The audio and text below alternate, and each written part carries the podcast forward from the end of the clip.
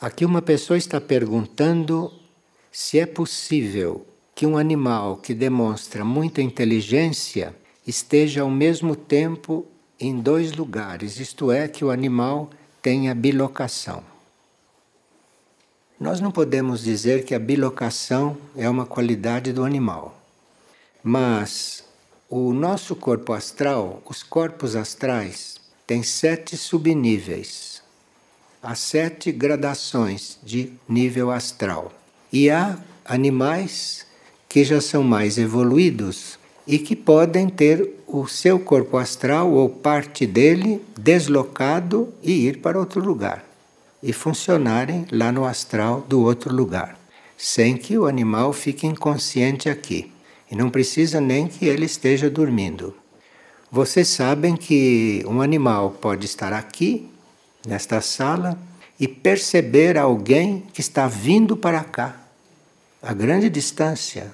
A pessoa pode estar no aeroporto para tomar um carro e vir aqui, o animal já sabe, o animal já sabe que ele chegou já está sentindo, já está percebendo e já o está aguardando se ele tem algum vínculo. Então, isto sim é possível, porque o corpo astral do animal pode estar sintonizado com aquilo lá. Isso não se chama bilocação. Bilocação já subentende um desenvolvimento humano, um desenvolvimento anímico que o animal ainda não tem. Mas conforme a evolução do animal, isto é mais ou menos aperfeiçoado. E uma pessoa está perguntando como proceder diante das preocupações. As preocupações são completamente inúteis, porque se nós ficamos preocupados, aquilo não vai modificar o que tem que acontecer. Então, uma preocupação é inútil. Quando a gente se pega preocupado com alguma coisa, é melhor cancelar aquilo, porque inclusive pode estar emitindo lá para o que vai acontecer más vibrações e más expectativas. Então a preocupação não muda o que tem que acontecer. O ser maduro nunca está preocupado. Quem é maduro nunca está preocupado. Porque ele está preocupado, não vai modificar nada o que tem que acontecer. O que pode acontecer é que possa haver uma mudança, mas não por ele estar preocupado, porque ele colaborou interiormente para aquilo se transformasse. E quando é possível a transformação, pode acontecer, mas não porque alguém ficou preocupado. Isto só prejudica o equilíbrio do ser e nada resolve. E uma pessoa está perguntando qual é o oposto de inveja, porque ela sente inveja e gostaria de saber qual é o oposto disso para ela trabalhar. Então, o antídoto da inveja é a doação. Então, se você pratica a doação, você vai ser curada da inveja. Parece que uma coisa não tem nada a ver com outra, mas está intimamente coligada. Então, inveja se cura com doação doação de si. E qual é a diferença entre aspiração e desejo humano? O que nós chamamos de aspiração é algo que nós almejamos para o bem geral. A aspiração legítima é para o bem geral. E desejo humano é para o próprio bem, é para o próprio processo. Então é muito errado a gente dizer eu aspiro a ter uma boa posição na vida. Aspiração não tem nada a ver com isto. Você está aplicando um verbo erradamente. Você deve dizer eu desejo, mas não eu aspiro. Porque aspirar é uma coisa muito profunda, é uma coisa muito sutil e a gente aspira é pelo bem geral. A gente aspira é pelo equilíbrio do planeta, é pelo bem geral da humanidade. Isso é uma aspiração. Eu aspiro a isso. Agora, todo o resto, quando é para você, você não está aspirando, você está desejando. Isto é muito diferente. Além dos idiomas ocidentais serem muito imprecisos e serem pouco filosóficos, nós não conhecemos as palavras no seu verdadeiro significado. Então empregamos palavras que não têm nada a ver com aquilo que estamos falando. Como por exemplo, eu aspiro amanhã a fazer uma boa viagem. Isso está completamente errado. Porque fazer uma boa viagem é uma coisa que você quer fazer, então tem nada a ver com aspiração. Aspiração é uma coisa altruísta. Aspiração é uma coisa universal. Uma pessoa, nestes últimos meses, tem sonhado repetidamente que está pegando um avião daqueles enormes e que ela está sempre viajando na cabine, junto com os pilotos e com o copiloto. É um sonho que se repete.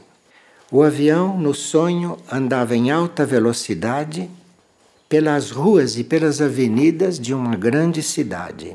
Fazia curvas de uma forma que não fazia nenhum dano às casas, como se ele penetrasse as casas, e assim por diante. E quando havia, durante essa viagem, mau tempo e ameaça de tempestade, ela tinha medo e aí preferia acordar. Então, isso é um treinamento para você funcionar no plano mental. Porque você até agora vê-se que funcionou no plano astral, no plano emocional. E você está passando por um treinamento para começar a funcionar no plano mental. Porque nós temos um corpo astral que funciona no plano astral. E temos um corpo mental que está num outro nível que funciona no plano mental, no nível mental. Então nós precisamos aprender a funcionar com o corpo mental e não ficarmos limitados ao funcionamento emocional. O mental já está um pouco mais acima e o mental está mais próximo do nível da alma, por exemplo, porque a alma está já no nível intuitivo. Então, se você funciona com o plano mental, que aqui está simbolizado pelo avião, porque está voando mais alto, então, se você vai aprendendo a funcionar com o mental, você vai ter decisões, você vai ter comportamentos mais equilibrados, mais harmonizados, desde que o seu corpo mental esteja purificado e que não esteja tumultuado. Então, esta pessoa está aprendendo a funcionar no plano mental. E como isto é desconhecido para ela, ela não tem prática, quando o avião atravessa a tempestade, que é símbolo de algum conflito mental que ela está atravessando no mental coletivo, ela então teme, ela tem medo, porque ela ainda não aprendeu a andar com esses grandes aviões que são os nossos níveis mentais. E uma pessoa sonha que dirige uma bicicleta e ela quer saber o que significa isto. A bicicleta simboliza um veículo individual.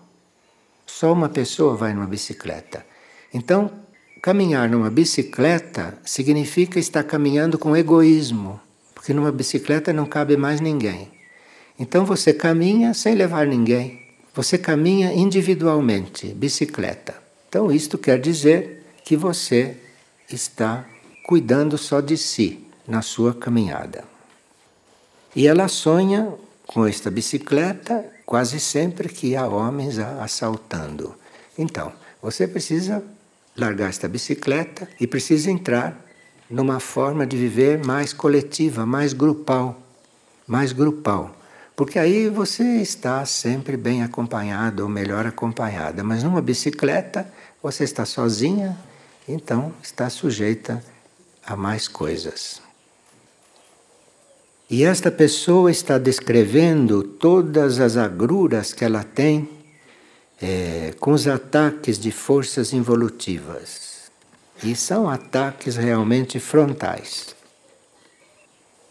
Nesses tempos, nós temos que nos preparar para sermos realmente assediados. E aqueles que têm uma consciência mais preparada, aqueles que têm uma aspiração, aqueles que têm uma, uma forma de viver em serviço, enfim, todos aqueles entre nós que são úteis ao plano evolutivo, esses são os mais assediados pelas forças contrárias. As forças contrárias não vivem atrás da humanidade comum, porque a humanidade comum está no caminho que está e não incomoda absolutamente em nada as forças involutivas. É o caminho que as forças involutivas querem que todo mundo caminhe. Mas apenas você sai da humanidade comum, você começa a ser assediado pelas forças que querem que você volte para lá. Porque é a humanidade comum que é o instrumento dessas forças instrumento de egoísmo, instrumento de materialismo, instrumento de preocupações com coisas terrenas, com coisas concretas, enfim, é uma perfeita colaboração para as forças involutivas. Então, aqui, esta pessoa que está se trabalhando está muito assediada. Agora, quando nós somos assediados, nós não temos que nos preocupar com isto. Nós temos que constatar que estamos sendo assediados e temos que orar. Temos que orar, porque a oração tem uma, uma função dissolvente, inclusive de forças contrárias, e se a gente ora de forma pura, se a gente ora despreocupado, se a gente ora porque é para orar, a oração resolve tudo isto.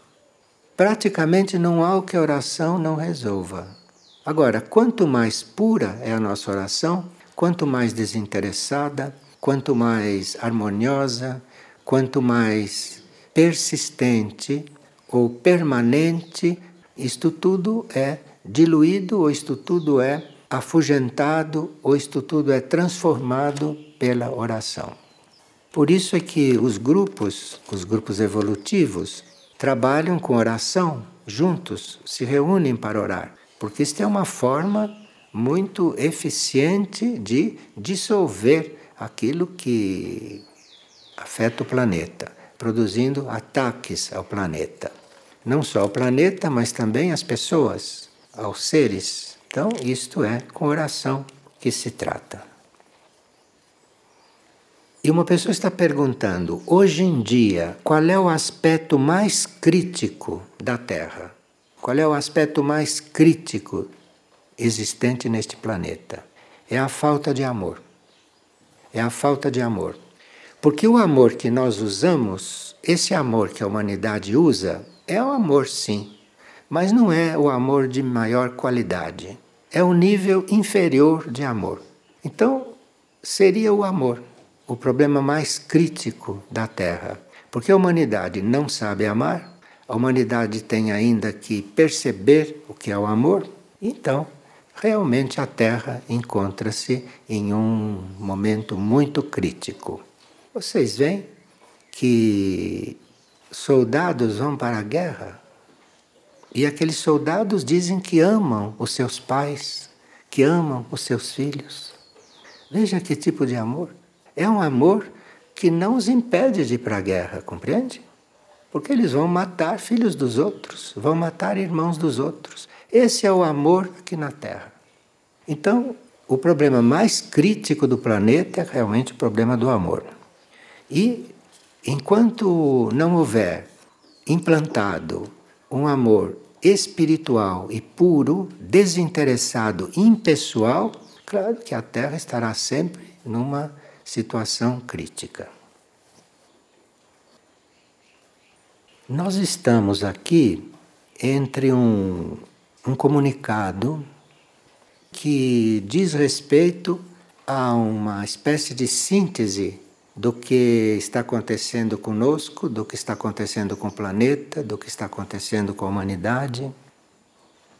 Dentro deste comunicado existe um trabalho para que a gente depure o próprio livre-arbítrio existe toda uma colaboração para nós elevarmos a nossa forma de ter livre-arbítrio. E neste comunicado se diz que a forma como nós usamos o livre-arbítrio, nós nos colocamos num livre-arbítrio aparente. Porque usamos o livre-arbítrio de uma forma tão pouco espiritual que acabamos usando o nosso livre-arbítrio, fazendo o jogo das forças obscuras. Vocês estão percebendo, não? Então, isto é muito importante, isto veio de Erques para nós. E esse comunicado foi emanado por seres extraterrestres, não? Que também, no seu plano, no seu nível e num outro grau, buscam o Ser Supremo. Nós chamamos isso de buscar Deus, chamamos isso de buscar os níveis divinos. Os extraterrestres chamam isso de buscar o Eu Supremo. Eu Supremo quer dizer o núcleo mais avançado deles, que está num nível muito maior do que o nosso.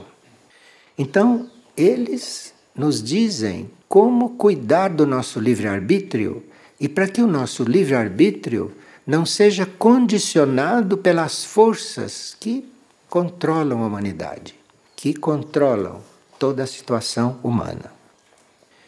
E nesse comunicado, eles explicam para nós por que, que eles não podem se tornar visíveis. Eles poderiam, têm tudo para se tornar visíveis e para se materializarem a qualquer momento. Então eles estão explicando por que, que não podem se tornar visíveis neste momento para nós. Eles explicam como eles nos veem. É um comunicado muito importante este, que vai nos ajudar muito. E dizem claramente qual é a nossa situação. A nossa situação de seres condicionados por forças involutivas e que estão, num certo sentido, na direção mais material do planeta. E o quanto seria importante que nós tomássemos uma decisão. Agora, ele diz: se somos manipulados e não sabemos nem percebemos, porque usando o nosso livre-arbítrio, o nosso uso do livre-arbítrio já é manipulado pelas outras forças. Então, realmente, como podemos nos tornar livres? E ele diz que nós nos tornarmos livres é a coisa mais simples que pode existir. Basta que no nosso interior a gente tenha essa aspiração a ser livre, que no nosso interior a gente tenha essa aspiração. Isto vai acontecer no nosso interior. Isto não acontece em dupla, e nem em trio, e nem em grupo. Isto acontece com cada um de nós que vai decidindo isto não depende de coisa alguma externa. Não depende do que você é, não depende de onde você está, não depende de seu ambiente kármico, não depende de nada. Eles explicam para nós que isto é uma coisa individual. Então você pode estar na situação em que estiver, embrulhado nas coisas que estiver karmicamente. Se você toma uma decisão desta internamente, você se torna um com aquela decisão. E ele então está explicando que se isso acontecesse coletivamente, coisa que ninguém espera, nem eles, se isto acontecesse coletivamente, que o mundo seria outro, o planeta seria outro. O planeta se transformaria, porque a situação do planeta é também reflexo desta humanidade que está na sua superfície. Então, eles dizem que isto não vai acontecer, que esta transformação coletiva não vai haver, mas que há possibilidade dela ser individual. Então, cada um de nós que quiser isto pode fazer. É só internamente aspirar, se dispor e dizer: Eu estou aqui, disponível. Mas estar mesmo, né? Estar mesmo. E com isto estaria completamente fora desta situação comum, desta situação normal de todos. Então é um comunicado muito importante. E eles estão dizendo: é só agora que nós estamos chegando perto de grandes movimentos, que, se não houver uma mudança, são esperados para 2012, 2013. Então nós estamos chegando perto. Então eles estão emitindo isto. Porque quando chegarmos lá perto, a humanidade vai ficar louca, louca varrida. Então não vai ter mudança nenhuma.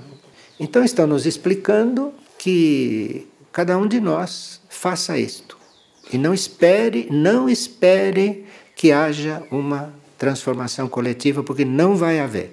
A humanidade não quer saber disso, a humanidade está completamente adormecida e a humanidade está coligada com coisas que não têm nada a ver com isto e não quer se desligar, não tem a menor intenção.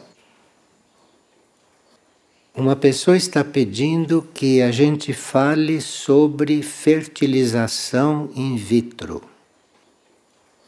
Tudo aquilo que está fora das leis da natureza, neste planeta é considerado prematuro. A humanidade não está preparada para as coisas que estão fora da natureza. Por exemplo, uma pessoa que não pode ter filhos é porque ela não veio para ter filhos. Então, se ela usa recursos artificiais para isso, ela vai complicar o karma dela, que vai inclusive trazer para a vida uma criança que eventualmente não deveria vir, ou deveria nascer de outra forma. Então, tudo que está fora da natureza, neste planeta, é prematuro e não se deveria praticar. Nós ainda estamos sob a lei do karma material. Então, se alguém não pode ter filhos, é porque o karma material assim determinou. E a gente tem que ser obediente ao karma e, eventualmente, procurar modificar o karma. Mas não é por um meio artificial que se vai fazer isto. É uma tomada de posição, é através de uma recomposição da vida é que a gente produz um remanejamento do karma e não por meios artificiais. E outra pessoa está perguntando se seria ou não o momento de ter filhos. Depende. Depende. Se alguém tem que ter um filho nos dias de hoje, deve ter um sinal muito forte para isso, não? Claro que deve haver almas que devem passar pela experiência da transição da Terra. E não é só agora, mas em qualquer momento, em qualquer época, para se ter um filho, é preciso que haja sinais muito claros para isso. Porque dentro da lei evolutiva, a maioria não veio para ter filhos. Quem veio para ter filhos é a minoria. E há tanto problema, tanta dificuldade com os jovens e com as crianças, porque muitos deles não eram para estar aqui. E como todo mundo procria, nós estamos com uma superpopulação e de baixa qualidade. Então, isto seria coisa para poucas pessoas e para pessoas que viessem já com isto escrito no livro da sua vida. E se isto fosse ordenado seria talvez a terça parte, ou nem isso, da humanidade que procriaria. Todos os outros seguiriam outros caminhos criativos e que, pelo fato de terem filhos, limitam a abertura desse outro caminho. Porque ter um filho é uma responsabilidade e, tendo filho, se fecham muitas outras portas que seriam a sua vida criativa. Bem, o que a gente sabe é que seria a terça parte, ou nem isso, que teria vindo para procriar. E os outros teriam vindo para outras obras dentro do plano evolutivo. Nós sabemos que a humanidade não cumpre sequer 30% do plano evolutivo, porque se ocupa com tantas coisas que não era para ela se ocupar. Então, o plano evolutivo fica para ser cumprido por essas e outras razões. Então, não quer dizer que ter filhos seja negativo, mas a maioria não era para isso. Isto era para a minoria, para poder haver uma humanidade selecionada. E a gente não seleciona a humanidade depois que vem a luz. É antes do nascimento é que as coisas se determinam e se encaminham.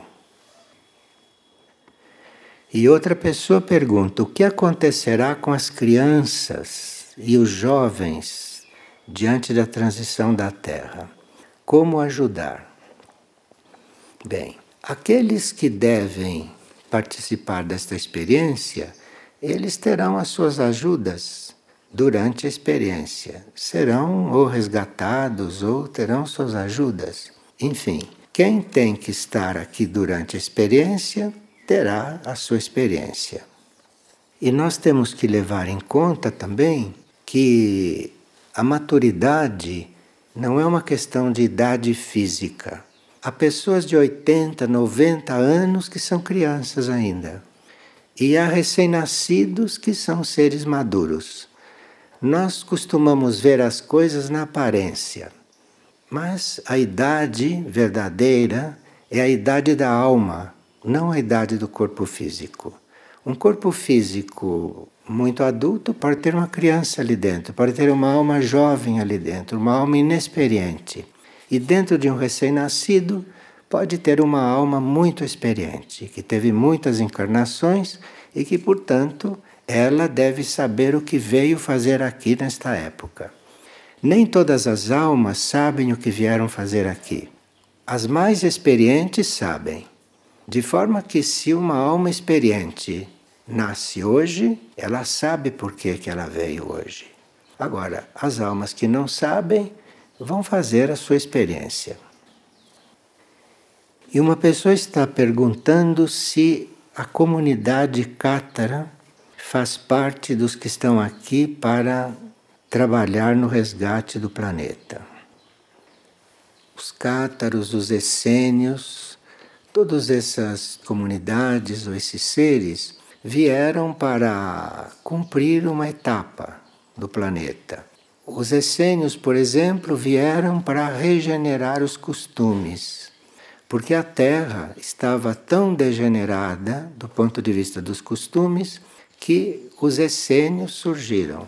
Os essênios surgiram, passaram um período, trouxeram alguns seres muito importantes para o planeta e desapareceram.